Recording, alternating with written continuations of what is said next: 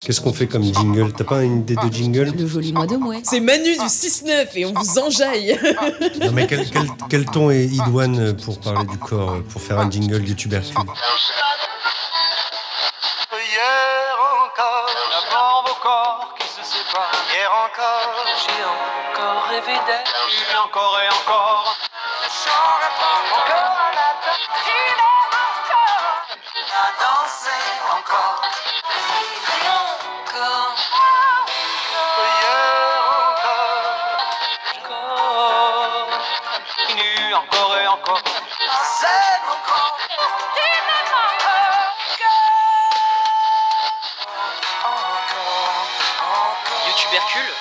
Et le joli mois de mouet N'oubliez pas de vous abonner, 40 euros, euh, 11 numéros par an, abonnez-vous, www.mouet.org, contact arobase point mouet.org, YouTube Hercule encore et encore, mouet.org. Voir conditions en magasin. Bi- bi- bi- Bienvenue à l'émission. Écoutez YouTube Hercule trois fois par jour, éloigne le médecin. On dit que ça commence ou? Tiens Edwin. Alors en plus aujourd'hui il n'y a pas Philémon alors euh, c'est bien on va pouvoir discuter. Tu la garderas au montage celle-ci, hein Ça lui fera plaisir je pense. Philémon on t'embrasse bien sûr. hein. Eh ben, bienvenue à toutes et à tous pour cette nouvelle soirée causerie apéro concert qui a été déplacée d'une semaine et c'est pour ça que d'habitude on est 200 000. Là, on doit être dans les 150 000, un peu moins que d'habitude. et ben voilà, pour vous présenter euh, donc le numéro du mois de janvier, même si on est le 2 février, dont le dossier central est constitué autour de la thématique du corps. On s'est dit que c'était une question intéressante puisqu'on nous on fait partie de ceux qui considèrent que l'intime est politique et que le corps euh, bah, c'est quand même la, première barrière au monde euh, qu'on possède. Donc on a essayé un peu d'égrener euh, différents types de corps, si je puis dire, euh, des corps de la rue, des corps des toxicomanes, euh, des corps manifestants, des corps vieillissants, des corps féminins bien sûr, bien sûr après toujours du hors dossier, donc euh, avec notre rubrique 13-12 qu'on a réhabilité. Donc pour ceux qui n'ont pas la référence, 13-12 est le, comment dire, la, traduction chiffrée du slogan ACAB, en prenant chaque lettre de l'alphabet. Et voilà, on a une couverture signée Héloïse Coussy, qu'on ne connaissait pas, qui est une illustratrice qui vit à Bordeaux, et on a trouvé son dessin chouette sur Internet, donc on lui a demandé si on pouvait lui, payer et l'utiliser. Elle nous a dit oui, donc c'est voilà. voilà, et donc ce magnifique jeu de mots, euh, encore et encore, euh, qui est donc le titre du numéro. Euh, donc voilà, pour ceux qui sont jamais venus, ce qu'on fait en général, c'est que Alison, forcée et contrainte, lit des articles et après lecture, on, on- on disserte un petit peu, voilà, en essayant de dire des choses très intéressantes. Sinon, il y a l'édito. Oui on peut déjà commencer par l'édito ça place un peu le truc. Allez, Allez va balance. Le matin au lever, j'accomplis mes corvées et ma vie est rivée. Il n'y a pas de champ de canne en jachère, tous les jours on y laisse et sa sueur et sa chair, et nos pauvres corps meurent sans repos ni fraîcheur. Avec chapeaux et foulards pour contrer la chaleur, descendant de ces féroces croisières négrières, on garde force et courage en chantant à plusieurs. Encore et encore. Ça y est, c'est Noël. Ceux qui disent la Noël, passez votre chemin. Et le nouvel an sont passés. La magie, l'amour, la paix sur terre, ce genre de conneries, en réalité, plutôt l'occasion pour des hordes de zombies d'aller sortir compulsivement leurs cartes bleues le long de grandes avenues commerciales inondées de décorations moches, afin d'acheter avec la face livide du craqueux en manque deux ou trois kilos de merde en promo, avant d'aller se péter le bide en famille en dévorant par tête de pipe, pour les moins véganes d'entre nous, l'équivalent de 10 ans de consommation de viande d'un enfant du tiers-monde. Puis, une semaine plus tard, on se colle une mine au champagne en espérant, toujours en vain, que l'année à venir soit moins pire que l'année écoulée. Rideau. Et donc, alors que nous voilà tous présentement en train de digérer, plus ou moins sereinement, tous nos excès de fêtes passées, certains d'entre nous, pas à la rédac de Mouer, rassurez-vous, s'étant peut-être même engagés dans la tentation odieuse d'un dry January, mois de janvier sans alcool, il nous a semblé opportun de parler du corps. Cette chose belle et fascinante, actuellement emplie de remugles d'alcools variés et de mauvaises graisses, qui est aussi, normalement, un lieu politique emblématique, espace intime du plaisir, des affects et de l'émancipation. Absent de l'histoire, mais pourtant de ces lieux, le corps est la borne où achoppe et s'arrête le savoir. Écrivaient Jacques Revel et Jean-Pierre Peter en 1974 dans l'ouvrage co- collectif Faire de l'histoire. Absent de l'histoire, un constat encore d'actualité, mais qui pourrait certes sembler quelque peu paradoxal. En apparence, en effet, jamais nos sociétés n'ont autant montré de corps ni n'en ont autant parlé. Nos métros, nos ordinateurs, nos télés, nos magazines suintent de fesses, de seins, de torses, de jambes effilées, épilées, huilées, et tout ceci fait l'objet d'un discours incessant, un bruit de fond auquel nous sommes toutes et tous exposés. Mais on va pas se mentir, plus qu'une chair vivante, aimante, aimée, vibrante, libre, il est bien plus question dans tout ça d'un corps marchandise malmené et fliqué. Robert Munchembled, historien et auteur de L'orgasme et l'Occident, note que par bien des côtés, la pratique et la perception du corps et du sexe étaient plus libres même au Moyen Âge qu'aux époques modernes et contemporaines qui ont assisté à l'essor de techniques de contrôle des chairs, de biopouvoir, dirait Foucault toujours plus fine et plus ingénieuse, et d'autant plus difficile à contrer qu'elle se part des attributs de la liberté. Car en effet, en apparence, nous sommes libres. Libres de nous faire vendre tout ce qui sera nécessaire pour que nos peaux restent belles, nos muscles fermes, de nous plier aux conseils de journaux qui nous disent comment jouir, combien de temps et quels aliments ingérer pour tenir le coup. Enfin, ça, c'est pour celles et ceux qui peuvent accéder au luxe factice consistant à imposer à son corps les canons consuméristes, à la salle de sport ou à grands coups de produits de beauté hors de prix testés sur des singes. Pour les autres, pour les chers prolétaires, les corps oubliés, exploités, racisés, genrés, colonisés, le capitalisme, théologie férocement sacrificielle, Michael Lowy, continue de faire ce qu'il fait depuis des siècles. Les meurtrir et les broyer, comme il le fait par exemple pour les chairs des femmes de ménage noires et pauvres de l'hôtel Ibis des Batignolles, soumises à des cadences infernales et auxquelles a été consacré en partie le superbe film Debout les femmes de François Ruffin et Gilles Perret. Oui, loin des canons irréels des pubs photoshopés, nos corps quotidiens sont violentés. Les corps abîmés et mutilés des gilets jaunes, les corps contrôlés et palpés des jeunes des banlieues, les corps épuisés des travailleurs, le corps chosifié des femmes, le corps discriminé des personnes LGBTI, le corps chassé et déplacé des réfugiés, des Roms, des sans-logis, dans la rue, le cercle privé, l'entreprise ou le quartier, dans l'intimité ou l'espace public. L'humiliation est une politique des corps qui refuse aux individus d'être sujets politiques à part entière. Et c'est de tout ça, en ces heures de pénurie, de privation, d'autoritarisme, de précarité généralisée et d'un désastre climatique qui touche en priorité les plus pauvres, dont nous voulions parler dans ce numéro en gardant, en tête une évidence. Il n'y aura pas de libération du capitalisme sans une libération des corps qu'il séquestre par millions. Car l'émancipation individuelle et collective sera aussi une jouissante fête des chairs ou ne sera pas. Si je ne peux pas danser, ce n'est pas ma révolution, disait l'anarcho-féministe Emma Goldman. Alors réservons-nous un verre et dansons. L'historien Robert, Muchembled, il note qu'au Moyen Âge, euh, potentiellement, les corps étaient beaucoup plus libres qu'aujourd'hui. Peut-être qu'on a moins l'impression de notre oppression. quoi. C'est bien, je pense, un des effets du biopouvoir, nous faire penser que c'est pour notre bien. Donc, du coup, on ne voit pas forcément la, pression, puisqu'il y a une injonction à la santé aussi, euh, on ne va pas recevoir, en tout cas, ce type d'injonction comme étant des pressions euh, coercitives. Quoi. Au contraire, on va se dire, bah, c'est plutôt pour notre bien-être, etc. Mais si on ne se pose pas la question de, en fait, c'est une fabrique de corps productifs.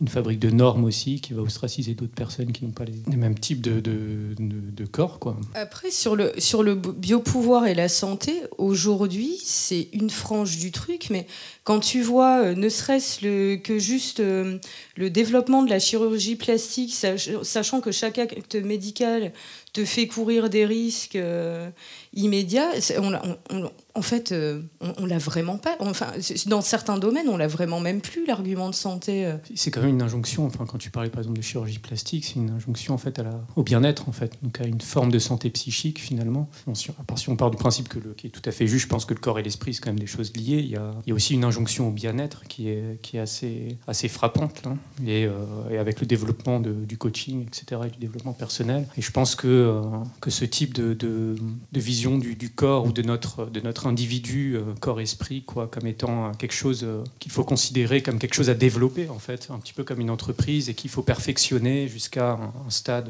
où on voit pas trop les limites. Voilà, donc c'est c'est pour ça, enfin, moi, je, je dissociais pas forcément. La notion de bien-être passe par un, un acte chirurgical gratuit me paraît franchement pas évidente. Bah, bonsoir à tous. Euh, Concernant le corps aussi, euh, il y a euh, l'agroalimentaire qui nous fait de gros cadeaux. Avec, je crois qu'on est à 52% d'obèses aux États-Unis, avec je ne sais combien de pourcents de, diabétiques. Et on n'en est pas très loin en France. J'avais vu un, documentaire Tous obèses qui était passé sur Arte. Donc là aussi, ça joue sur le corps. Oui, c'est une question de santé publique, mais qui nous revient dans la gueule, quoi, en fin de compte. Enfin, ça, ça touche aussi au corps et qui est complètement déformé. Et l'autre réflexion, c'est c'est par rapport à la liberté que tu, que tu évoquais tout à l'heure en disant qu'au Moyen Âge, ils étaient plus libres. Et les, travailleurs aussi étaient plus libres parce que quand est arrivé le contrat de travail, bah, c'est fait en fin de compte que la personne était, plus, beaucoup moins libre que le paysan qui servait son seigneur, mais qui avait un petit lopin de terre dont il pouvait faire ce qu'il voulait. Donc je crois que même au niveau du travail, le salarié était beaucoup moins libre alors je ne dis pas que le serf hein, au Moyen Âge, mais que le paysan qui travaillait sur son terrain. Par rapport à ce qui était dit euh, du Moyen Âge, là je voulais rebondir là-dessus et sur un, un- autre point aussi, de la responsabilisation des individus, sur le fait que les corps étaient plus libres, euh, si je me souviens bien de ce qui est dit là au Moyen Âge. Mais on imagine souvent le Moyen Âge comme une époque, euh, c'est la misère de tout. euh, aucun droit, enfin la sauvagerie, les trucs comme ça. Alors qu'en fait, c'est plutôt vers le 16e que les droits et l'ambiance globale a commencé à vraiment changer, notamment avec la réforme protestante. Mais par exemple, au Moyen Âge, euh, il y avait tous les noms de métiers étaient féminisés, comme si c'était une lubie euh, dans l'an 2000. Mais en fait, euh, ça existait déjà au Moyen Âge et c'est la réforme protestante notamment qui a qui est venue mettre un terme à tout ça. Donc euh, je suis pas surprise que de lire là que les corps étaient plus libres au Moyen Âge finalement. Et une autre chose à laquelle euh, j'ai pensé dans ce qui a été dit, c'est euh, bah, le- l'espèce de sur-responsabilisation des individus comme on peut le voir euh, dans le travail, justement, parce que tu évoquais aussi le travail. Peut-être, euh, alors je suis pas trop spécialiste, mais peut-être dans les années 80, avec le toyotisme, ça avait un peu commencé, euh, je pense, un endroit où c'est un peu poussé à l'extrême, le toyotisme, qui fait qu'aujourd'hui, plutôt, alors de manière très schématique, bien sûr, ben, plutôt que de faire des grèves ou des manifs, les gens vont se suicider, en fait, parce qu'ils considèrent que c'est de leur faute s'ils font pas bien leur travail, par exemple, comme on a pu voir chez Orange et tout ça. Donc, je pensais à ces deux choses, au fait que vraiment le Moyen-Âge était une période d'assez grande liberté sur plein de plans, je crois, pour les individus. Bon, relative, euh, on va dire relativement toujours au fait de vivre en société, mais et euh, à cette question du biopouvoir, euh, comme si on avait, bah, peut-être aussi par rapport à la chirurgie esthétique, que c'est poussé à l'extrême le fait qu'on est seulement responsable de soi-même. Ça rejoint la question du privé et politique et que ça pousse, euh, j'ai l'impression que ça pousse dans un autre sens. Enfin, on pourrait dire un peu l'individualisme, même si c'est un peu galvaudé. Mais alors, bien sûr que dans une certaine mesure, il faut être euh, agir pour soi-même, mais qu'il y a une injonction très forte à être son propre médecin, son propre euh, tout, en fait. Voilà, jusqu'à la nourriture, 5 fruits et légumes par jour, et bien sûr, on pense aux pauvres et Ben, moi, en, étant en train de penser à ce qui a été évoqué dans l'édito et là, ce dont on parle, j'ai l'impression qu'en fait, d'être à un moment où euh, vraiment la, frontière du corps, c'est inexorable. J'ai l'impression qu'il n'y a aucun domaine dans lequel il est possible de s'échapper d'injonctions liées au corps ou de la frontière que ça représente parce que le travail, en premier lieu, est extrêmement contraignant. Et moi, j'avais vu euh, ce truc qui était assez. Bon, ça finit un peu larmoyant euh, des femmes qui ont fait du ménage toute leur vie et que même par rapport à l'enjeu des retraites, même si l'âge était baissé, on sait très bien qu'il y a des métiers qui détruisent le corps, en fait, tout simplement. Donc déjà, il y a l'enjeu du travail où voilà, c'est quand même quelque chose qui joue. Après, il suffit d'être euh, racisé, d'une minorité euh, sexuelle, euh, d'être une femme tout simplement, c'est énormément un handicap. Où en fait, il y a énormément de contraintes, non seulement physiques, mais vraiment au niveau social. J'ai l'impression que, contrairement à l'époque du Moyen Âge où on pouvait être oisif et dire, ben moi je m'en fous, ben, il y a vraiment plus au moyen d'échapper aux injonctions euh, voilà, d'une société qui vraiment bombarde de tous les côtés. Quoi. Je me dis, même au niveau de la corpulence, trop mince c'est trop mince, trop gros c'est trop gros. Ben, J'avais entendu cette femme euh, grosse qui disait, j'ai l'impression que mon corps il appartient à la société. Parce que euh, les gens ne faisaient que lui faire des remarques euh, soi-disant pour son bien, sa santé, etc. Alors qu'elle n'avait aucun problème. Et puis même que c'est très discutable par rapport aux moyens qu'on utilise pour calculer l'obésité. Moi je suis obèse, hein, selon le calcul d'IM- d'IMC. Donc bon, je trouve ça discutable. Mais euh, j'ai même vu des trucs qui disent que ça permet de, protéger de certaines choses. Que voilà, bon, de toute façon, la santé est tellement complexe qu'on ne peut pas résumer à, à un chiffre et à un poids dans tous les cas. Ouais, je me dis que c'est une condition euh, assez indépassable au moment où on est. Effectivement, c'est toujours une question de corps. Moi, le, truc que je trouve le plus terrible, notamment quand on parle du travail, en fait, c'est le fait que ton corps soit requis tous les matins à la même heure, frais, dispo, euh, rasé, euh, coiffé. Bon, ça dépend les boulots que tu fais, mais on demande que ton corps physique soit présent, même si ton esprit n'est pas trop et que tu n'es pas trop productif. Mais si tu es là devant moi à faire semblant de travailler à minima, eh ben, euh, ça, ça peut convenir. Et ça, c'est une, une violence incroyable, en fait, que tous les matins que ton réveil sonne. Et, enfin, moi, quand, quand je bossais, c'était pas mon réveil qui sonnait, c'était. J'avais l'impression que c'est mon patron qui me, dé- qui me disait lève-toi, connard. Quoi. Moi, en tout cas, c'est toujours comme ça que j'ai vu le travail. C'est d'abord euh, ton corps est requis. Quoi. Et la deuxième chose, sur le, sur le pouvoir euh, et le contrôle, moi, une chose qui me vient aussi, c'est que désormais, c'est pour ça que je disais en introduction que notre corps est la première frontière. Aujourd'hui, quand on va faire des papiers, on met nos empreintes euh, génétiques, euh, digitales, putain. Pardon. Si ton empreinte digitale est labellisée français, bon, ça va à peu près, mais si elle l'est pas, il y a beaucoup d'endroits qui te seront fermés. Quoi. Même, par exemple, sur, même sur la manière dont on a de calculer la minorité. On fait un, calcul de la masse osseuse, ou enfin, je sais pas exactement comment ils font, mais on essaie d'analyser les squelettes, ce qui en plus marche très très mal. Pour se balader, euh, c'est aussi une histoire de corps et, une manière de, cloisonner nos espaces. Enfin, on, utilise notre corps pour, pour nous mettre ces, interdits-là. Donc c'est difficile effectivement d'en échapper. Je sais plus qui a dit ça tout à l'heure, euh, de comment, quel genre d'échappatoire. Parce qu'aujourd'hui, si tu vas pas faire de papier, bon, bah, peux plus sortir de France, toi non plus, du coup. Ouais, j'ai pas trop de, de réponses là-dessus, à part brûler ses papiers, mais bon, ça amène une vie de marginalité après. Quoi. Je voulais, je voulais rebondir sur un truc que tu avais dit aussi, Joséphine, mais pareil, sur le côté un peu inexorable des injonctions liées au corps, et qui concerne même, alors bon, c'est du point de vue de quelqu'un qui, enfin moi je, suis, je suis rarement, ou même jamais considéré comme en situation, je, je me considère jamais comme en situation de handicap, mais il y a un truc qui m'a assez frappé, c'est le nombre de, bah, par exemple, d'émissions ou de, de- de témoignages qui sont apparus ces, derniers, ces dernières années de personnes... euh, handicapés physiques, où il leur manque par exemple de certains membres, euh, etc., et qui, euh, qui parviennent quand même à faire du sport, à traverser la Manche, ou je sais pas quoi, à faire des espèces d'exploits sportifs. Et je me pose vraiment la question de l'impact que ça peut avoir pour, euh, pour des personnes, euh, bah, par exemple paraplégiques, voilà, avec des handicaps physiques comme ça, bah, qui, qui, doivent subir aussi peut-être une injonction à bah, je, peux aussi atteindre un certain niveau de productivité, euh, et voilà, et même peut-être un sentiment de culpabilité par rapport au fait de ne de, pas. Pour rebondir sur ce que tu viens de dire, moi j'ai une proche très proche à moi qui manque la moitié du bras gauche et qui fait un travail où en fait elle tape euh, sur l'ordinateur tous les jours, tout le temps. Elle est dans une, elle est dans une contradiction où elle veut que son handicap soit reconnu euh, pour pouvoir euh, avoir accès à une saisie vocale de quand elle fait des comptes rendus de réunion ou avoir une, une souris où tu peux faire clic avec ton pied pour pas tout miser sur son seul bras où elle a une tendinite chronique. Et en même temps elle veut pas faire paraître cet handicap là parce qu'elle veut pas être vue comme un corps moins productif. Enfin c'est pas dans ces mots là mais, mais c'est ce qui ressort de nos discussions. Ce contraste là bon tu fais comment alors? Tu vas être reconnu mais pas reconnu. Enfin c'est hyper compliqué à gérer. Le, le, enfin, le problème de fond, c'est ça, c'est le problème d'être victimisé par une société qui veut reconnaître ton handicap, mais qui te reconnaît, euh,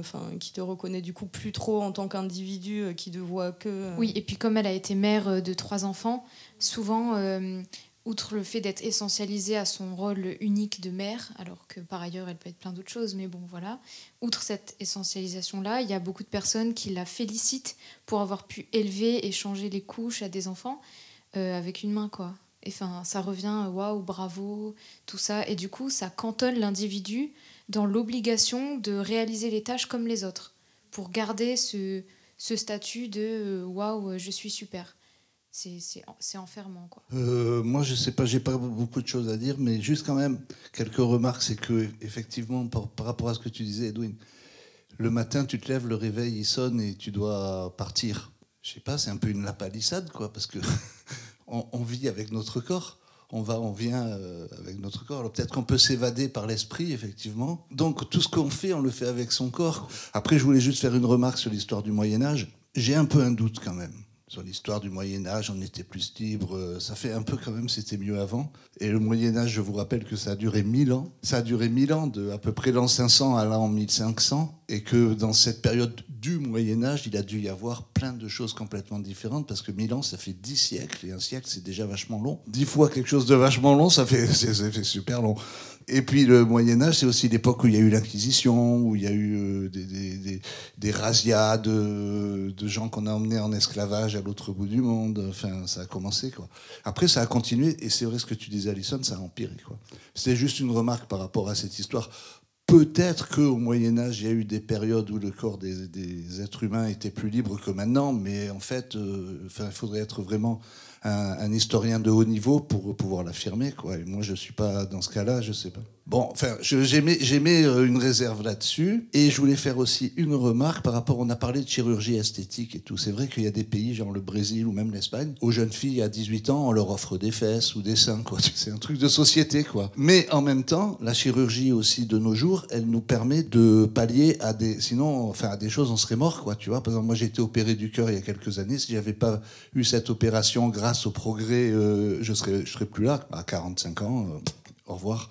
On, vit aussi, après je finis, on vit aussi euh, une période très normative, quoi. C'est vrai, surtout pour le corps, et particulièrement pour le corps des femmes, mais aussi pour le, pour le corps des hommes. Il faut être euh, bien baraqué, bien musclé, mince, mais, mais pas trop. Enfin, voilà, c'est.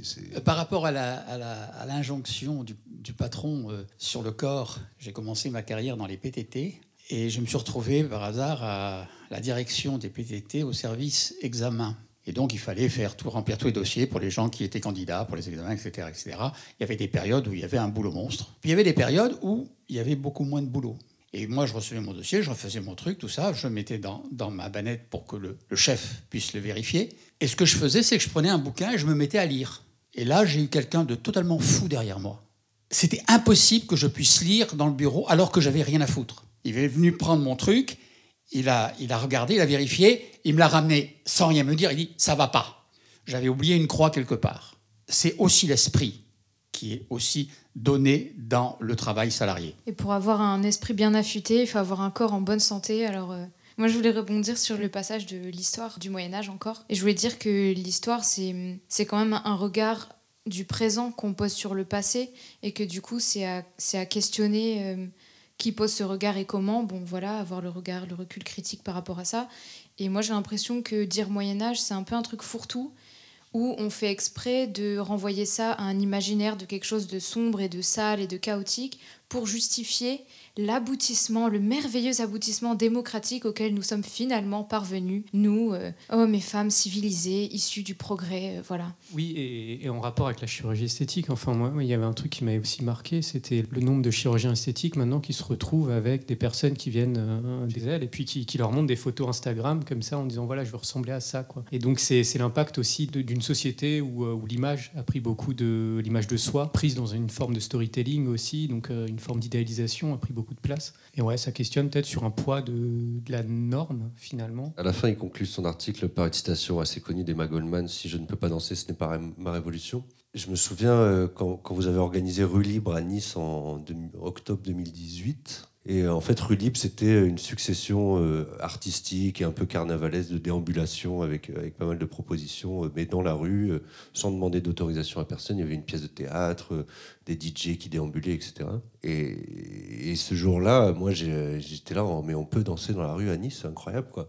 Et, et ça m'a fait un bien fou, en fait, et c'était même révolutionnaire pour moi ce moment-là, parce que, parce que à Nice, en plus, c'est un endroit qui est vraiment très particulier, où l'espace public est énormément contrôlé. Et vraiment, je me suis senti exulté, en fait, de me dire, euh, bah euh, voilà, en fait, on, peut faire ça. Et alors, quand on fait des événements, on n'est jamais très nombreux, donc euh, même sans le déclarer, finalement, les, les flics ont une forme de tolérance. Clairement, un moment à la fois dansant et révolutionnaire, quoi, pour reprendre Emma Goldman. Et c'est un truc qu'il faut qu'on vraiment qu'on réapprenne à faire. Et en plus, bon, il y a eu le Covid qui est passé par là, et donc, donc maintenant c'est plus compliqué, mais il faut qu'on retourne danser dans la rue absolument, quoi. Oui, je voulais rebondir vite fait sur ça. Euh, Il y a des collectifs militants qui se restreignent beaucoup, notamment vis-à-vis de leur corps, et qui vont décider de ne pas boire, ne pas fumer et être euh, dans une totale, euh, un, idéal de bonne santé totale. J'ai mis des guillemets pour les auditeurs, auditrices.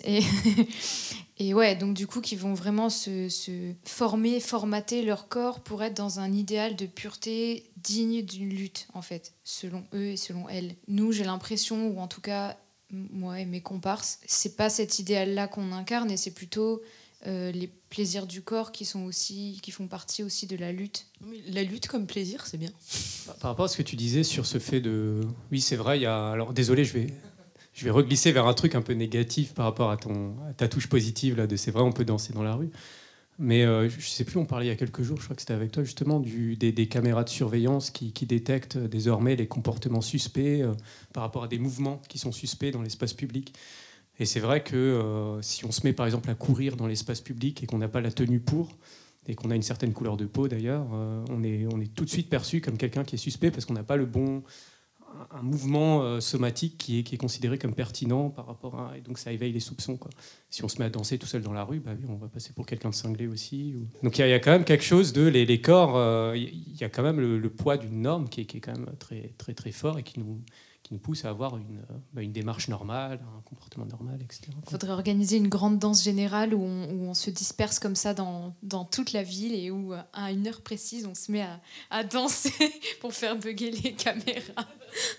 Non, mais j'ai- pensé à mai 68 parce que le plaisir du corps dans la Révolution ou dans les- dans- dans l'esprit de contestation, il y avait un peu ça dans mai 68. Par le plaisir du corps, il y avait un esprit révolutionnaire. C'est parce qu'on a souvent cet euh, idéal de dire mai 68, la révolution sexuelle, la liberté sexuelle pour toutes et tous, tout ça. Et en fait, euh, dans les années 2010, il y a un bouquin qui est sorti et qui a finalement mis en lumière toutes les violences sexuelles qui ont été exercées durant cette période. Et euh, sous couvert de la liberté sexuelle, la libération sexuelle, il y avait une très forte injonction, notamment envers les femmes, d'accepter de participer par exemple à des partous, des choses comme ça, et qu'elles n'en avaient pas du tout envie. Donc c'était spontanément un peu pour ça que je disais euh, oui, euh, non. Et aussi, ben, je me dis que tous ceux qui ont fait, euh, parmi tous ceux qui ont fait mai 68, euh, ben, ils nous ont donné, ils sont tous là hein, dans les bureaux à faire la société moisie contre laquelle on combat aujourd'hui quand même. Pour beaucoup, ils, ont, ils sont rentrés dans les rangs euh, bien, bien comme il faut. Donc euh, il y a un endroit où euh, vraiment, j'idéalise pas ça du tout. Mais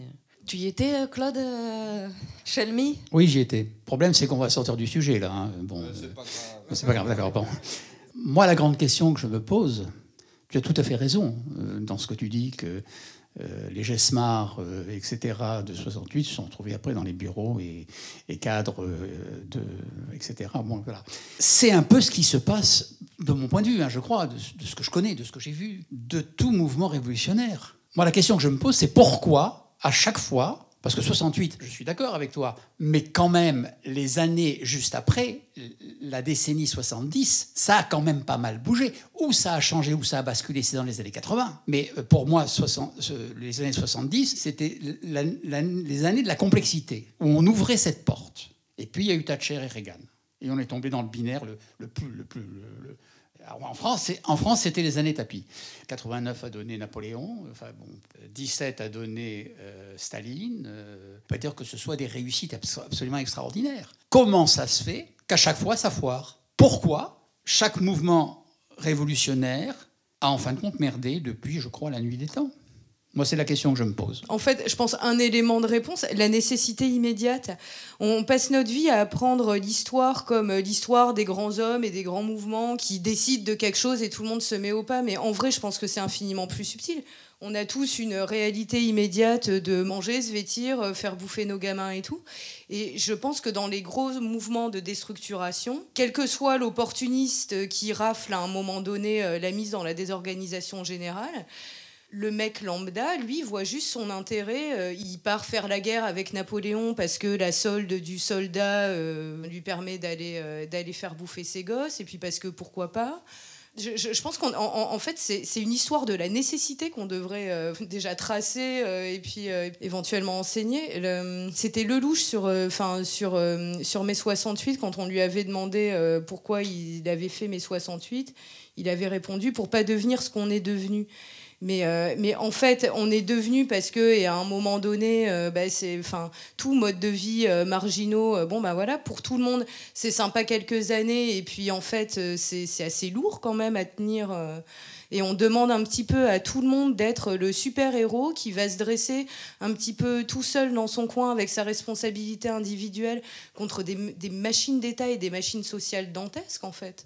Donc je, comprends qu'il y ait plein de gens euh, qu'on perde à un moment donné euh, à, des points de la lutte qui vont juste se résigner, de choper un boulot et puis... euh, Bah après, je trouve ça un peu rapide de, dire que les mouvements révolutionnaires ne changent rien. En réalité, ils, ils donnent pas ce qu'on attendait au départ, sans doute.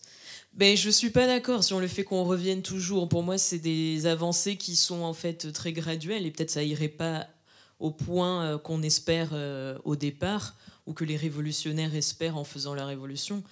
mais euh, il y a quand même des changements drastiques. Même mai 68, même si ça n'a pas changé la société euh, au point qu'on sorte euh, des structures traditionnelles qu'on connaît, il y a quand même l'autorité, le pouvoir d'autorité qu'il y avait juste avant est extrêmement changé. Les derniers bastions des curés sont tombés, la religion a perdu énormément en autorité en France. Euh, le pouvoir de la famille, euh, notamment du père, euh, du professeur, ça, ça a volé en éclats, tout, ce- genre de choses. Après, bon, ça n'a pas tout fait voler en éclats. Après, moi, c'est aussi des questions que je me pose aussi. Comment mener, faire les changements dont on a envie et réussir à les mener Mais je pense que c'est quelque chose aussi. Tout le monde ne fait pas la révolution aussi. Il y a aussi cet aspect-là.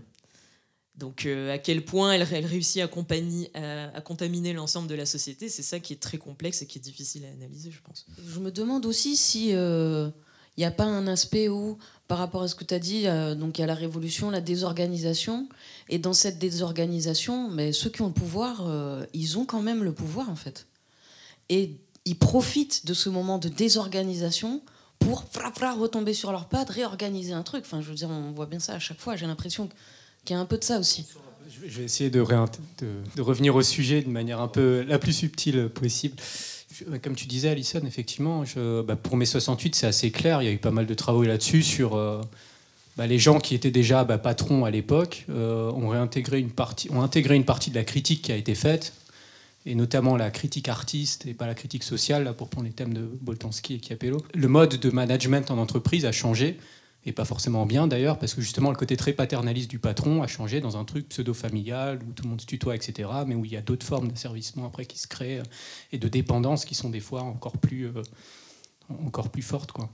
Euh, et une des évolutions du coup aussi de, bah, par rapport à mai 68, je ne sais plus qui parlait de la libération sexuelle avant, et d'un côté aussi négatif qu'il y avait à cette époque-là d'injonction à la sexualité pour les femmes, et c'est quelque chose qui est, qui est resté à l'heure actuelle où on est quand même à une époque d'hypersexualisation, en tout cas euh, apparente, entre le, côté, un peu euh, pornographique, comme ça, des représentations médiatiques et ce que les gens font, il y a quand même un, grand écart, mais, euh, mais en tout cas, il y, a, quand même une ambiance, une atmosphère un peu hypersexualisée qui peut être vécue comme, une grosse injonction aussi pour des personnes qui ont, pas de, qui, ont moins de désir ou qui en ont pas. Enfin voilà.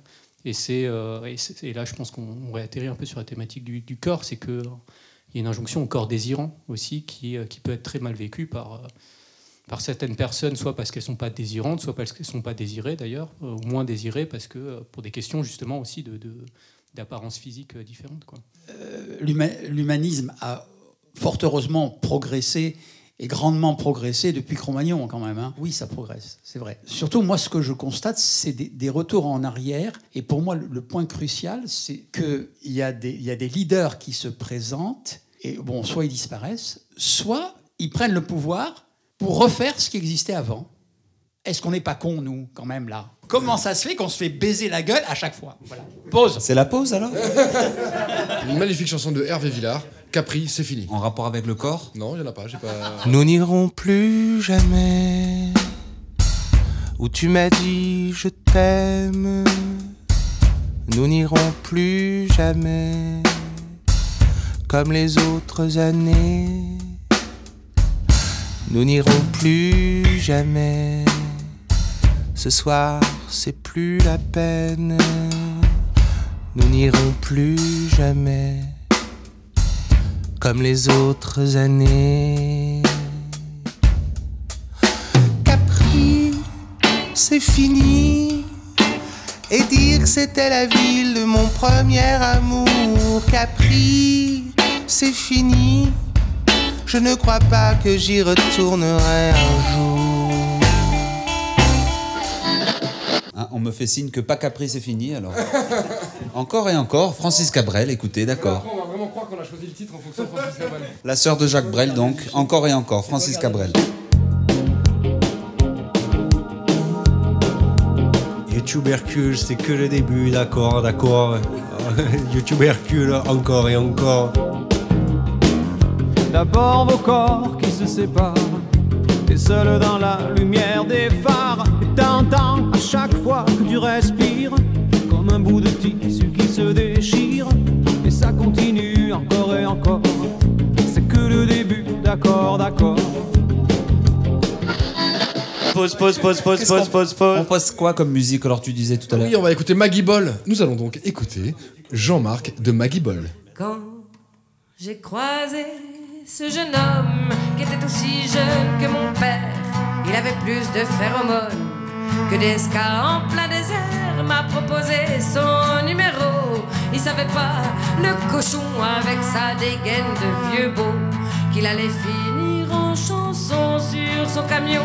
Une inscription, Jean-Marc, pathétique, débouche tes canalisations. Vidange ta fosse septique. S'il avait été zingueur, je me serais bien fait dézinguer. S'il avait été monteur, je me serais bien fait démonter. S'il eût été ramoneur, je me serais bien fait ramoner. Mais Jean-Marc, c'est un crooner qui débouche tes WC. J'aimerais que tu protèges ma berge, que tu me cures le siphon, tu me carchérises, que tu m'asperges le fond des canalisations.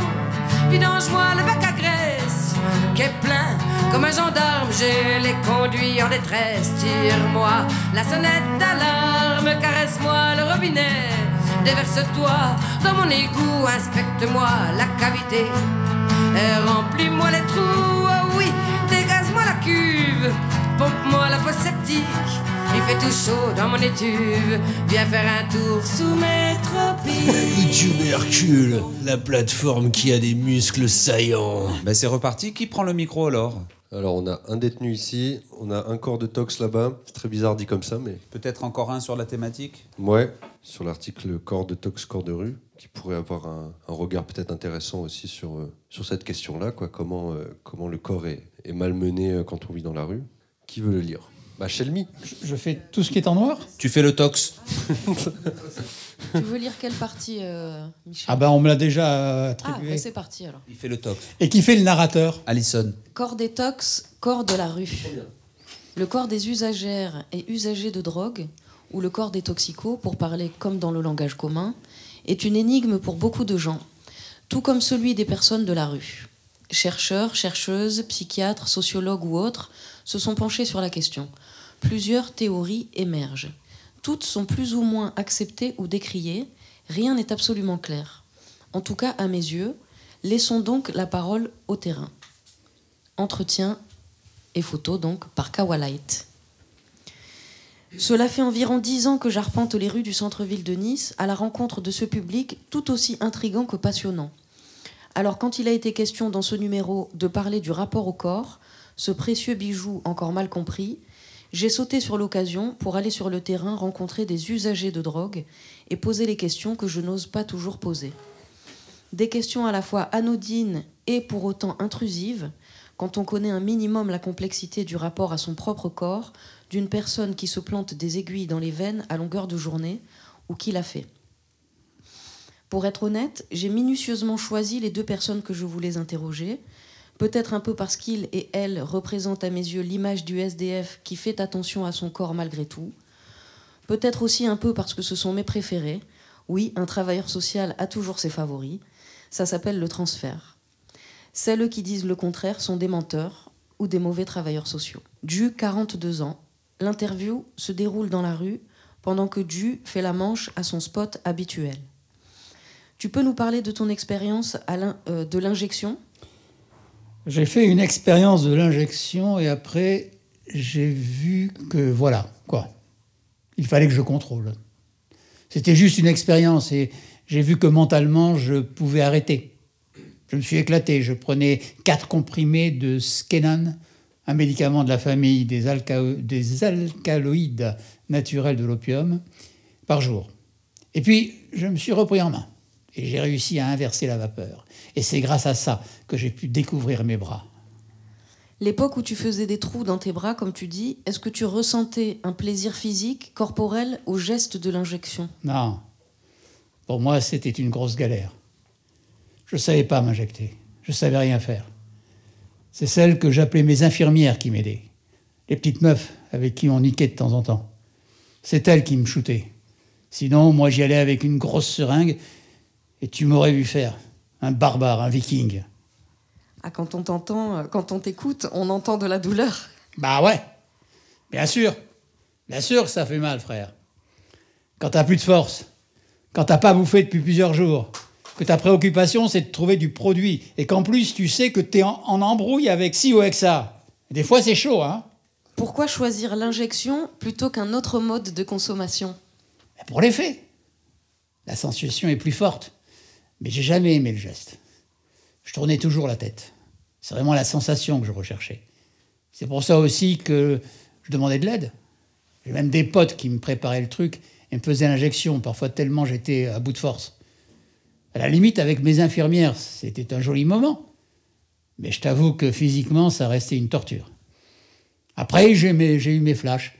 Je sais pourquoi je le fais. Mais à partir du moment où j'ai visité tout ce truc-là, j'avais envie de passer à autre chose. J'ai lâché affaire. J'ai voyagé, comme avec le LSD par exemple. Voilà, c'est bon. Donc à un moment, le psychologique a repris le dessus et je m'en suis sorti. Et quelle image avais-tu de ton corps et quelle image en as-tu aujourd'hui? Avant, j'étais super balèze. Les gens flippaient. Je me mettais torse nu, les gens remettaient leur t-shirt. Maintenant, j'ai grave perdu parce que je pensais même plus à manger. Mon ventre grognait sa mère et je me levais même pas du lit. Comment on vit un changement physique comme ça? C'est une bataille psychologique. Tu te bats contre un truc et t'as envie que ça sorte de ton corps. T'as plus envie d'être un esclave. Et aujourd'hui, tu as des stigmates qui te ramènent à cette vie-là? Tu les vois comment? J'ai des cicatrices, bien sûr. Je les vois comme une période de ma vie. Et elles me rappellent que j'ai des amis qui en sont, qui en sont morts. C'est lié à ton expérience de la rue? Je me suis toujours démerdé tout seul. Après, je suis un ancien dealer, mon frère. La rue, c'est pas le monde des bisounours. Hein. On parle de coque, de gamme, de cam, pardon, de gélules. Bon, tu fermes pas l'œil, c'est tout. Tu m'as connu à cette époque, tu sais. Après, en étant dealer, je pouvais vivre des trucs. Ceux qui sont simples consommateurs doivent faire la manche, tout ça. C'est galère pour eux. Et comment est-ce qu'on prend soin de son corps dans la rue? J'ai fait du sport toute ma vie. Du foot, de la muscu, tout ça. À la rue, non. Là, tu te bats. Le seul sport qui existe, c'est le baston. Après, mes infirmières pourraient te le dire. Je m'entretenais moi-même. Je faisais des pompes, des tractions. C'est une forme de vie. Mais on s'adapte. Même quand je faisais la manche, je contractais les abdos et j'avais un ordi dans mon sac à dos. Ça me mettait le dos droit. Faut faire attention à la base. Les pieds, le cou, la colonne, les yeux. Et la sexualité dans la rue, ça donne quoi? C'est hardcore, mon frère. Tu parles d'un ancien beau gosse. Il y a des meufs qui me disaient, pour toi, c'est où tu veux et quand tu veux. Quand tu veux cette expérience, c'est kiffant.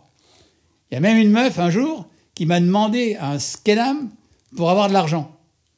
Je lui ai dit, vas-y, on baise. Et elle a dit oui direct. Elle s'est déshabillée cache devant moi.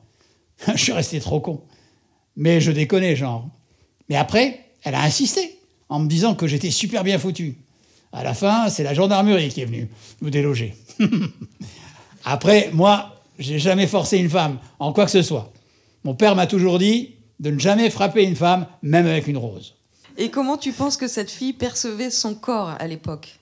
Bah, ça partait d'une blague à la base. Mais ça me faisait penser à Nat. Elle attendait des mecs à la gare, elle leur faisait un numéro de charme, une petite pipe, et voilà quoi.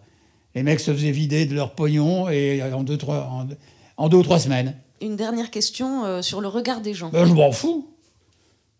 J'étais à leur place, j'ai claqué des 5000 euros comme ça, moi aussi. Et quand je vois mes cicatrices aujourd'hui, ça me fait penser que j'ai pu passer au travers de certaines choses, contrairement à certains potes. C'est mon mental qui m'a sauvé, le qui a sauvé mon corps. Même si je suis à la rue et que je fais la manche, je me mets bien. T'inquiète. Quelque chose à ajouter? Allez, et courage à tous. Bravo, hein. franchement, moi j'y étais. Hein. Bravo avec euh, Claude Chelmy. Mais moi aussi. Claude Chelmy était comédien, il ne nous l'avait pas encore dit, mais oui. Eh oui. Mais il n'y a pas un truc qui suit ensuite là c'est- Ah, c'est un autre dialogue, d'accord. Une autre Ariane d'ailleurs. Ok. Donc du coup, c'est toi là, Chelmy, qui pose les questions. C'est bon, Chelmy? L'interview se déroule dans la rue, à l'endroit où Ariane dort le plus souvent ces temps-ci. Tu peux nous parler de ton expérience de l'injection? Qu'est-ce que je peux dire là-dessus? Que ça défonce? Ce qui me questionne, c'est ton rapport à l'injection. Est-ce que c'est juste une douleur ou est-ce que tu trouves un plaisir à l'acte de t'injecter? Bah, bien sûr que l'acte est excitant en lui-même. D'abord, ça défonce plus et mieux. Et au-delà de la défonce, est-ce qu'il y a quelque chose de, de- de jouissif à foutre une aiguille dans les veines? Je dirais oui. C'est vrai qu'il y a quelque chose d'excitant au geste en lui-même. Et puis, il y a la préparation de la petite cuisine. Et ton rapport au corps par rapport, par rapport au fait que tu sois à la rue Je sais par exemple que tu prends le temps de te maquiller en utilisant un rétroviseur ou autre. Comment ça se passe de te pomponner? Bon, c'est chiant. Dans la rue, faut porter trois tonnes de trucs. Si tu veux garder un aspect correct, avoir une bonne image, sinon t'es clochard total. Et comment tu fais pour garder ce côté un peu euh, Bah, déjà, j'essaye de me laver un peu avec de l'eau comme je peux. Un ami d'Ariane, assis un peu plus loin, se joint quelques instants à la conversation. Ça, c'est être SDF. C'est pas comme clochard, faut pas mélanger les deux. Un clochard ne se lave jamais. Moi, j'étais SDF pendant un temps, personne ne le voyait parce que je prenais soin de moi. Et prendre soin de soi à la rue, c'est pas facile. Il faut trouver de l'eau déjà, c'est chiant et difficile. Et comment on garde une dignité dans la rue? Avec une bouteille d'eau. Et j'ai toujours du maquillage sur moi, parce qu'une femme, quand elle se maquille, c'est qu'elle a le moral. Quand je ne me maquille pas, c'est que ça va pas. En fait, le maquillage, c'est un thermomètre psychologique. Une femme qui se maquille, c'est qu'elle a envie de vivre. Et quand on est une femme à la rue, comment on vit la sexualité? Bah, c'est simple, il n'y en a pas. Et la violence? Non plus, parce que je me protège. Comment? Je fais pas la pute déjà. Et dès qu'il y en a un qui m'emmerde, je lui dis de dégager. Il y a plein de femmes qui te diront que c'est difficile de se protéger et qu'elles ont souvent besoin de quelqu'un pour le faire. Et toi? Bah, j'ai une grande gueule. Oui, ça, je sais. En vrai, je connaissais un peu la réponse à cette question. Quand on injecte un produit dans ses veines, qu'est-ce qu'on ressent? La chaleur dans les veines, ça fait partie du plaisir. Je le ferai pas sinon. Du coup, tu t'injectes tout ce que tu consommes. Non, je prends de la méthadone en gélule, je la gobe. Sinon, le Skenan, j'ai horreur de ça. Le Subutex, c'est dégueulasse. Et puis, j'ai connu l'héroïne. D'ailleurs, je trouve ça désolant, quelqu'un qui est sous Subutex ou méthadone sans avoir connu l'héroïne. Ça me fait de la peine parce que t'es dépendant pour rien, t'as connu aucun plaisir. Et t'injectes quoi aujourd'hui, du coup? De la ritaline ou de la cocaïne. C'est juste festif. Euh, Peut-être un mot sur le regard des autres, de la société. Bah, ils te regardent mal, ils te méprisent. Et tu penses que ça a un rapport avec euh, l'apparence du corps? J'en sais rien, mais pff, moi je ne me shoote pas devant les gens. En tout cas, les gens le savent, ne savent, le savent parce qu'on le dit. Il n'y a pas de traces. C'est ce que disent les commerçants du quartier, qui parlent toujours positivement de toi. Parce que la grande blonde au roller, tout le monde la connaît, évidemment. Dès que je suis sur mes rollers, je suis heureuse. J'adore ça, c'est génial. Quand j'en ai pas, je suis malheureuse, je me sens limace. C'est bon la vitesse. Bravo, franchement, euh, performance d'act- d'actrice. hein, là, euh, ils m'ont séché. Hein. Ouais, bravo aux comédiens. C'est vrai que d'ailleurs, on, on a rigolé un peu alors que c'est quand même euh, des témoignages assez, assez lourds. Merci à, à Kawa Light, du coup, pour ce recueil de, de témoignages qui sont assez rares, en fait. Enfin, en tout cas, moi, quand j'ai lu ça, je me suis dit que j'avais jamais lu ça ailleurs. C'est vraiment une parole qui est, qui est hyper rare. Ouais, alors euh, bah, déjà, je suis super content qu'on ait lu euh, cet article-là. Bon, c'est moi qui l'ai proposé, mais euh, je, trouve ça cool, voilà, qu'on, bah, dans, dans la même manière que tu as dit que c'est une parole qu'on voit pas souvent et, et que moi non plus perso, je vois à peu près nulle part. Enfin, il y a un journal qui s'appelle Asud, un mensuel euh, national euh, qui, parle beaucoup de ça et qui d'ailleurs euh, est un auto-support pour les usagers de drogue. Donc c'est même écrit par les usagers de drogue. Donc euh, il y a cette, parole, elle existe, mais elle est très très très peu médiatisée. Et, euh, donc ouais, moi je suis, c'est ce que je dis un peu au début. Je suis content, je suis content de, montrer ça parce que moi c'est mon, quotidien. Quand tu es dans la relation avec ces gens-là, ils sont dans une confiance. Donc en fait, euh, Ariane, elle te dit que, les gens la voient pas s'injecter et c'est vrai. Mais moi, je l'ai vu s'injecter des milliards de fois parce que moi, elle est dans un truc euh, différent avec moi. Et, euh, et je trouvais ça cool, de, vraiment intéressant et, percutant de, de- venir voilà, mettre cette parole de comment, comment tu gères ton corps dans la rue, mais en plus quand tu t'injectes. Il y a vraiment un truc avec l'acte de l'injection, je crois, qui est super, euh, super intrusif et super violent. Et donc c'est quelque chose qui pour moi est fascinant, c'est pour ça que je fais ce boulot d'ailleurs. Et euh, en ne m'étant jamais injecté moi-même, donc je sais même pas de quoi je parle, mais voilà, c'est un truc que je trouve vraiment fascinant. Euh, j'ai entendu un peu en- comme ça en se passant, ah, putain, on rigole et tout, alors que c'est sérieux, c'est machin. Ben, en vrai, moi, je, je trouve ça super cool qu'on en ait rigolé en fait, parce que ouais, ça dédramatise un peu ce truc. Et on en parle quoi. Et c'est cool. Et ça existe comme un truc euh, chouette. Et, euh, et on, sait tous là que c'est vrai. Et on sait tous que c'est dramatique. Et en même temps on rigole. Et c'est cool c'est vivant. Je pense qu'il serait heureux qu'on l'ait lu comme ça. Oui je peux décrire la photo. La photo c'est la, photo d'une troisième usagère d'ailleurs. C'est pas c'est pas c'est pas c'est pas c'est ni Ariane ni, ni Ju. Et donc je la décris c'est deux mains avec euh, donc une main qui tient la seringue et, l'autre main donc qui est injectée par la seringue. Et donc c'est vraiment juste dans, les mains. Et on voit les mains qui sont marquées. On voit le sang. On voit la seringue qui rentre dans la main et, euh, et on voit le sang en noir et blanc, voilà, parce que, parce que sinon c'est trop choquant. Alors pourquoi elle s'injecte dans les mains Je sais pas sûr, du coup on aura la question. Parce que, parce que, parce que, parce que quand tu t'injectes beaucoup, souvent, et que tu vis dans la rue, t'as plus de veines, tu trouves plus tes veines. Tu vois, t'aurais mis du sang bleu, t'aurais été dans une pub pour euh, protection périodique. non, mais in- indirectement, j'ai- j'aime bien à un moment donné quand on se confronte à la réalité des choses, tu sais, parler des choses et puis toujours en foutant une grosse tartine d'euphémisme. C'est pas montrer les choses que de pas les voir avec de la pudeur, parce que, enfin voilà, forcément, il y en a derrière. C'est le traitement que t'en fais autour, en fait, qui vient dire si ta photo derrière, elle va être voyeuriste ou pas. On n'est jamais capable de regarder les choses pour exactement ce qu'elles, euh, enfin, ce qu'elles sont. Mais c'est vrai qu'il y, a- quelque chose, euh, du point de vue de beaucoup de personnes qui, ne consomment pas et qui ne s'injectent pas, il y a quelque chose de, très marquant symboliquement. Et je pense que c'est aussi euh, quelque chose qui sous-tend, pour beaucoup de personnes, l'existence, euh, dont on parle peut-être pas beaucoup, l'existence des, enfin, de cette intention sous-jacente euh, par rapport à l'existence des salles de consommation à moindre risque dans des villes comme Paris, à Strasbourg, etc., qui sont des très très bonnes choses. Mais peut-être une des intentions qui n'est pas forcément louable derrière, c'est peut-être de cacher le corps toxicomane.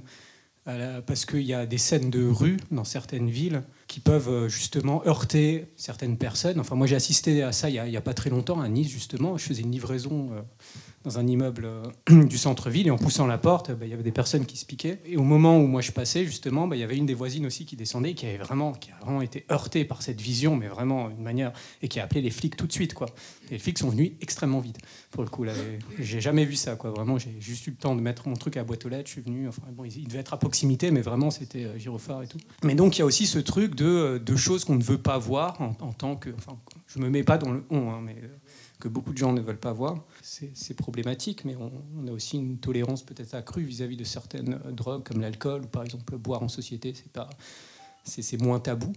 Après, il y a aussi une, une variation interculturelle là-dessus. euh, Pour avoir été en Scandinavie aussi, euh, les gens boivent plus dans la rue qu'ici et c'est pas considéré comme, y compris en plein après-midi, quoi. C'est pas forcément perçu comme étant un acte déviant. Ils, sont rejetés partout, ces gens, en fait. Ils, sont cachés de ouf, ils sont rejetés partout, on les déplace en centre-ville. Moi, j'ai grandi dans le centre-ville de Nice, et quand j'étais minot, euh, dans mon immeuble, euh, ils dormaient dans la cage d'escalier. Et quand j'étais gamin, je les enjambais le matin pour partir à l'école, et je ramassais les pompes, les, ser- les, les seringues, pardon, euh, et je les jetais à la poubelle pour personne. Enfin, tu vois, j'avais déjà ce truc avec mes parents qui me disaient qu'il faut surtout pas que j'y touche, et que moi, du coup, je leur racontais pas, et moi, je les prenais, je les jetais parce que pour personne d'autre les touche, parce que j'avais compris que c'était dangereux. Donc il y a un espèce de truc, euh, et ces gens-là, on les cache, quoi. Et on les déplace, et on les bouge. Et moi, je, les ai vus quand j'avais 5 ans, j'en ai 40 aujourd'hui, et moi, ils se sont déplacés de 3 rues, 2 rues, mach- ils- mais ils sont toujours là, quoi. Et le quartier, il n'a pas changé, j'habite toujours le même quartier, ils sont toujours là, quoi. La salle de consommation à moindre risque, euh, alors l'idée de ce genre de projet-là, c'est pas du tout de les cacher. Et d'ailleurs, à Nice, il y a un- une espèce de copie aujourd'hui qui est censée réfléchir sur l'ouverture d'une salle de consommation à moindre risque à Nice. Pour moi, c'est un, pour moi, c'est on nous vend du rêve pour se débarrasser de nous politiquement et j'y crois pas du tout. Juste une- toute petite intervention slash question parce que justement j'allais euh, mentionner ce fait, mais apparemment tu parles d'un projet de salle, enfin un projet qui est encore très très vague et bon. Et en fait, moi, à un moment, je, vais chez une amie euh, Ruth Tsarevitch et en fait, je vois sur euh, un truc de la boulangerie une grande affiche d'un comité de quartier qui disait que ah oui, alors apparemment il y a un projet aussi voilà de salle. J'allais dire salle de shoot et que justement ils étaient vraiment dans cette première réaction de dire vous rendez compte et puis avec toujours l'argument euh, les enfants à côté etc machin et je savais pas si c'était un projet euh, concret ou enfin je sais pas si c'est autre chose En fait, ça concerne euh, un déménagement. Tu vois, c'est, toi, quand, toi, quand tu déménages, personne n'en parle, mais là, tu vois, quand les toxicos, quand on les déménage, quand leur centre déménage, bah, tout- toute la ville est au courant. Il y a eu effectivement exactement ce que tu décris, c'est ça, c'est sauf qu'en fait, il a jamais, absolument jamais été question d'ouvrir une salle de consommation à moindre risque à Zarevitch, absolument jamais. Ce qui se passe, c'est que l'association dont je parle, qui est donc euh, une autre association que la mienne, euh, pour laquelle j'ai travaillé d'ailleurs. Euh, ils ont un carude et un XAPA. Le carude, tu fais de la réduction des risques. Le XAPA, tu fais du soin lié sur l'addiction. Parallèlement à ces deux structures, à Zarevitch, il y a des ACT, appartements euh, de coordination thérapeutique. Le, projet, c'est d'interchanger les, deux services. C'est-à-dire que les ACT passent à Pont-Michel et qu'en fait, le carude et le XAPA se domicilient à Zarevitch. Donc en fait, c'est juste des structures qui existent déjà qui déménagent à Zarevitch. C'est vraiment, il n'y a rien de nouveau, il n'y a pas de création, c'est juste des structures qui. Et pendant deux ans, ce projet a été travaillé en collaboration avec la ville. Et au moment où ça se passe, il y a des rumeurs, il y a des machins, il y a le comité de quartier qui machin, et Estrosi dit quoi, machin, mais non, mais, mais jamais de la vie vous ferez ça. Et donc il s'oppose à l'ouverture du CARUD, en l'occurrence, parce que le centre de soins ça dérange pas, mais le CARUD on fait de la réduction des risques, on donne du matos d'injection, tout ça, ça fait, ça fait mauvais genre. Il s'oppose à ça parce que euh, les seringues vont traîner dans la rue, machin, évidemment, parce qu'elles vont traîner là on les donne et pas ailleurs. Je m'interrogeais sur, euh, par rapport à quelque chose que tu as dit, Adrien, tout à l'heure, euh, quand tu faisais le parallèle avec l'alcool, les autres drogues, en fait, qui sont moins ou si peu socialement condamnées, on va dire.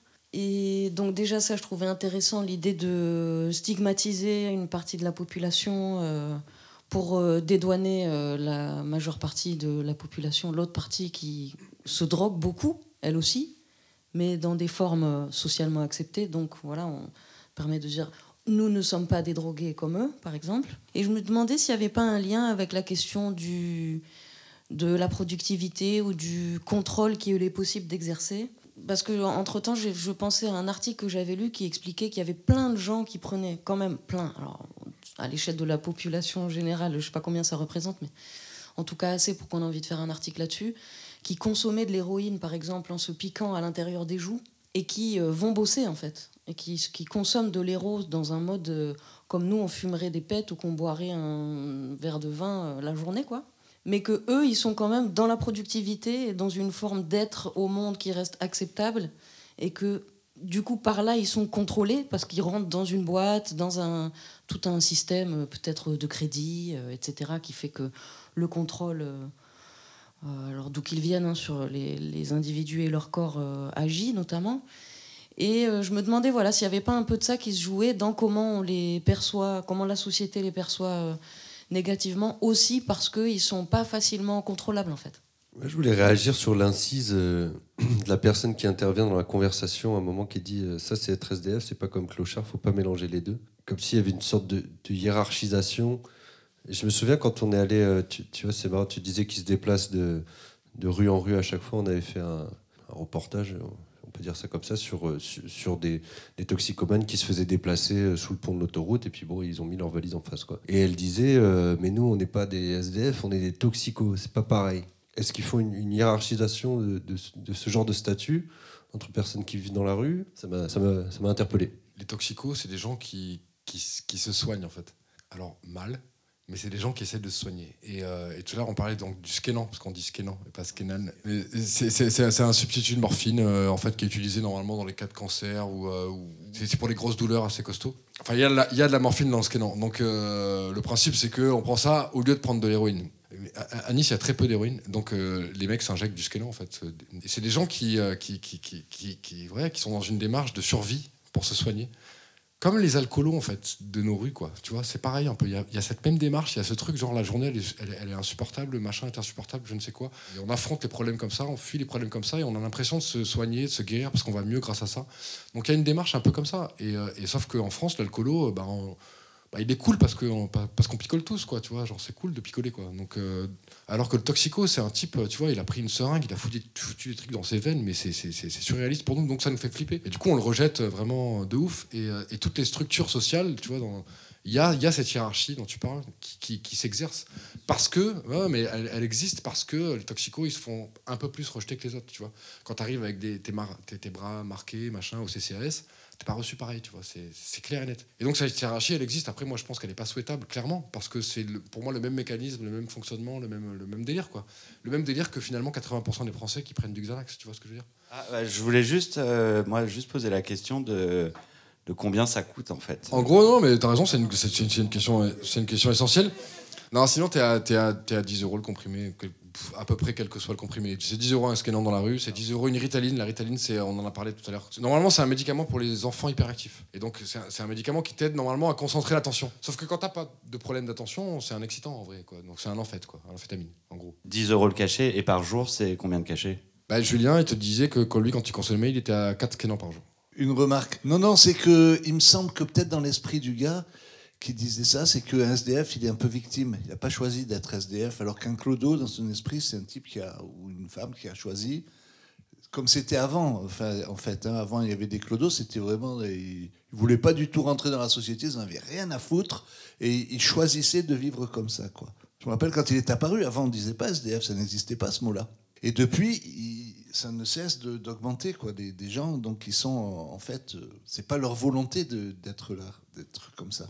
Je réagis juste euh, rapidement, mais euh, du coup, c'est complètement le, cas des deux, euh, des deux usagers usagères qu'on a, que, que j'ai interviewés. Du, euh, du quand il, à l'époque où il était dans la rue, il n'était jamais vraiment dans la rue, quoi. Il était dans des squats. Il ouvrait des squats. Il ouvrait des, il occupait des endroits, il machin. D'ailleurs, avec une, avec une façon presque un peu politique. Aujourd'hui, il en appart, il, il fait la manche, mais il en appart. Enfin, tu vois, donc il y a un truc.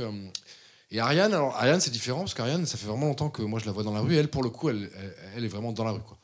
Il y a, il y a aucune. et elle, tu la mets dans un appart, c'est mort, c'est mort. Elle tient pas dans un appart, c'est mort, mort. de, de leur point de vue, j'ai l'impression quand même qu'ils ont euh, une certaine dignité par rapport à leur corps et que c'est pas une fierté d'avoir ces stigmates. Mais comment les représenter, quoi, en fait euh? Je vais te répondre très simplement. Je vais te raconter quand je suis allé voir euh, Marine, parce qu'on s'en fout, on peut très bien dire, elle m'a autorisé à le dire comment elle s'appelle. Donc, quand, quand, quand, quand je suis allé voir Marine, qui est donc, cette dire que j'adore et, et dont on voit ses mains dans, dans le journal, elle me dit c'est le moment de machin, je, je- on- voilà, c'est le moment où machin, donc vas-y, fais, fais ce que tu. Enfin, et on, et on a discuté, j'ai passé une heure avec eux en fait. hein. Tu vois, je suis pas venu, j'ai pas fait une photo. euh, Je te, je te fais confiance en fait, je m'en fous, je regarde même pas ce que tu fais, je te connais, je te fais confiance et, et je sais que tu vas en faire quelque chose d'intéressant. Nous, on se pose la question, en fait, parce que on pourrait, en fait, euh, effectivement, euh, montrer l'hor- l'horreur du monde, euh, des tripes à l'air, etc., et être sens- sensationnaliste, ou alors euh, le faire en funambulisme sur euh, la corde raide, comme là, on a fait. Effectivement, c'était des bonnes questions. Euh, le noir et blanc, je crois qu'il est intervenu après dans la discussion. En vrai, Euh, moi, c'était plus montrer ou ne pas montrer. En tant que journaliste, moi, j'aurais jamais fait cette photo, tu vois, par exemple. Du coup, vu que ça s'est fait dans ce cadre-là de confiance et que du coup, euh, elle était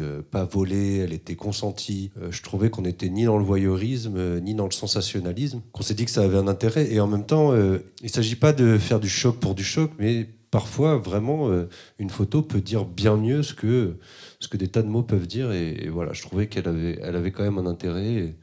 Et, il ne s'agit pas du tout d'être choc, quoi, mais informatif. Pour, euh, pour la photo, après, moi, je trouvais qu'elle était bien aussi parce qu'elle a une valeur informative, parce qu'il y avait une des personnes qui, qui fait partie du public qui, a appris justement aussi qu'on pouvait s'injecter dans les mains. Et puis ça, ça apprend aussi que bah, les mains sont gonflées euh, à force, etc. Donc il y y voilà, il y a aussi une valeur informative et pas que. Je sais plus, mais en fait, je voulais rebondir sur, sur plein de trucs. Alors, je sais plus par où commencer. Oui, euh, sur la distinction SDF-clochard, qui en fait est assez ancienne et qui, qui est assez courante dans la culture de la rue, en fait. Je pense pas que le- la distinction se base sur euh, le fait de choisir, c'est plus sur le fait de à quel moment il y a une forme d'abandon qui se crée par rapport à, par exemple, au fait d'aménager euh, son état pour le rendre moins désagréable. Il y a un état, au bout d'un moment, dit de clochardisation, qui est de, bah, de, laisser aller. Et après, il y a d'autres termes qui existent euh, chez les travailleurs sociaux. Chez... J'avais entendu aussi le, terme de, bitumisation une fois. Donc des personnes qui sont, qui sont vraiment euh, qui sont dans un état un peu de, d'apathie et de, trucs comme ça, ou qui, qui, bougent même plus d'un point de vue géographique, quoi, qui, qui restent, voilà, qui prennent racine dans le bitume. Quoi. Et après, ouais, c'était un truc plus, plus général, mais c'était, c'était, c'était par rapport au car- caractère acceptable ou non de certaines drogues. Et je pense que pour revenir à la question des corps productifs, je pense qu'il y a des, drogues qui sont plus acceptées que d'autres par rapport à la façon dont elles améliorent ou pas l'insertion dans, certaines formes d'activité sociale les plus valorisées, c'est-à-dire le travail, etc. La cocaïne, bah, c'est une drogue euh, qui fait qu'on parle beaucoup, qu'on agit vite, etc., qu'on est en forme, donc forcément, bah oui, c'est quelque chose qui va être un peu plus valorisé. Une consommation relativement modérée d'alcool est aussi acceptée parce que, bah, ouais, il y a le côté euh, social qui est bien vu, c'est bien vu d'extraverti dans cette société. Donc, euh, donc voilà. Mais par contre, des drogues qui vont, qui vont pousser à une forme de retrait, j'ai l'impression que c'est sur ce type de critères aussi que, que le, jugement moral, sociétal moyen va se baser. ouais. que ce soit le Skénan, la méthadone, euh, le Sobutex euh, ou la Ritaline, c'est que des trucs qu'on peut avoir sur, avec, des, avec ordonnance, sur ordonnance. Et comment ils font? Ils font le tour des médecins, il y a des médecins complaisants, ils volent des ordonnances, ils, fraudulent les ordonnances, ils, achètent ça dans la rue aussi, euh, des gens revendent leur traitement. Après, tu as des gens, c'est quasiment la plupart, qui ont un traitement, qui simplement injectent leur traitement plutôt que de le prendre normalement. On se demandera toujours si, si on aurait les mêmes addictions en dehors du, du système capitaliste. Si elles étaient non marchandes, quelle serait en fait notre défense Ça serait peut-être la danse et la musique. C'est sur ce, on va suivre en fait euh, l'émission avec euh, des invités euh, surprises et mystérieux qu'on vous présentera à la suite de la pause. En attendant, euh, pour toutes les bonnes adresses, abonnez-vous à Moué et, et on est là. Voilà. Peut-être c'est le temps du concert ou. Donc là, on va accueillir le grand et le magnifique Jean-Louis Ruff de votre village bizarre là de Coaraz. Il va nous jouer du mandoloncel. Il est en train de répéter, je vais m'approcher On de va lui. aller chercher les toxicos dehors, puisqu'on parlait du corps. Alors ça s'injecte pas, mais ça fume des clopes et ça boit des bières. Mesdames et messieurs, est-ce qu'on peut faire un peu de silence dans cette salle pour accueillir le grand, l'unique, le magnifique, le grand Jean-Louis Ruff? J'ai envie de vous jouer un morceau de musique grecque. On va faire un stage en Grèce un peu là. Un morceau en neuf temps qui s'appelle Opu Deis Dio Kuparisia. En grec, ça veut dire si tu vois deux cyprès. C'est pour les presbytes alors.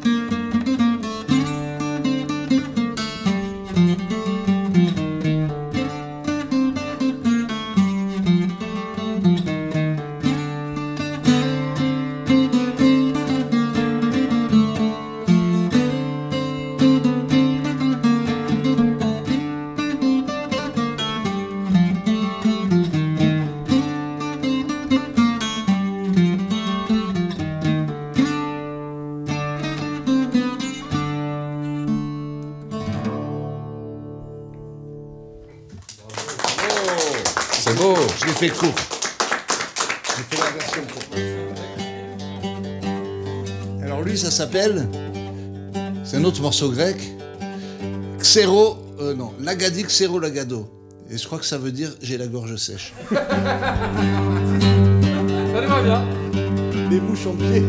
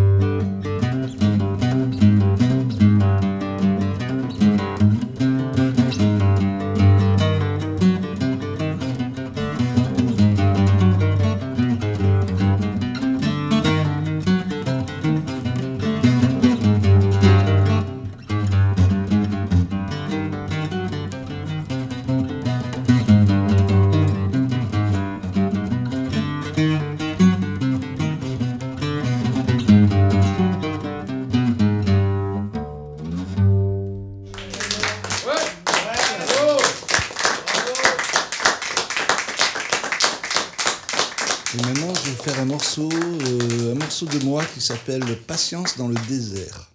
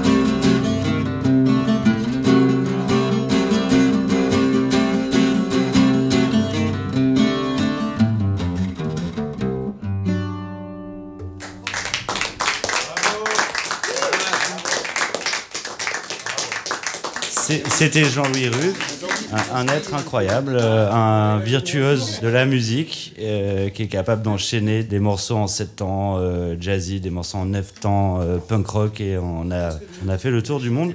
Quand on dit que Nice c'est ringard et, que les Alpes-Maritimes il n'y a pas de culture, il faut vraiment être de mauvaise foi. C'est fini. Tubercule, vous n'y échapperez pas. Je veux m'échapper du tubercule, il me séquestre depuis trop longtemps. Le tubercule, la plateforme qui a des muscles saillants. Fini.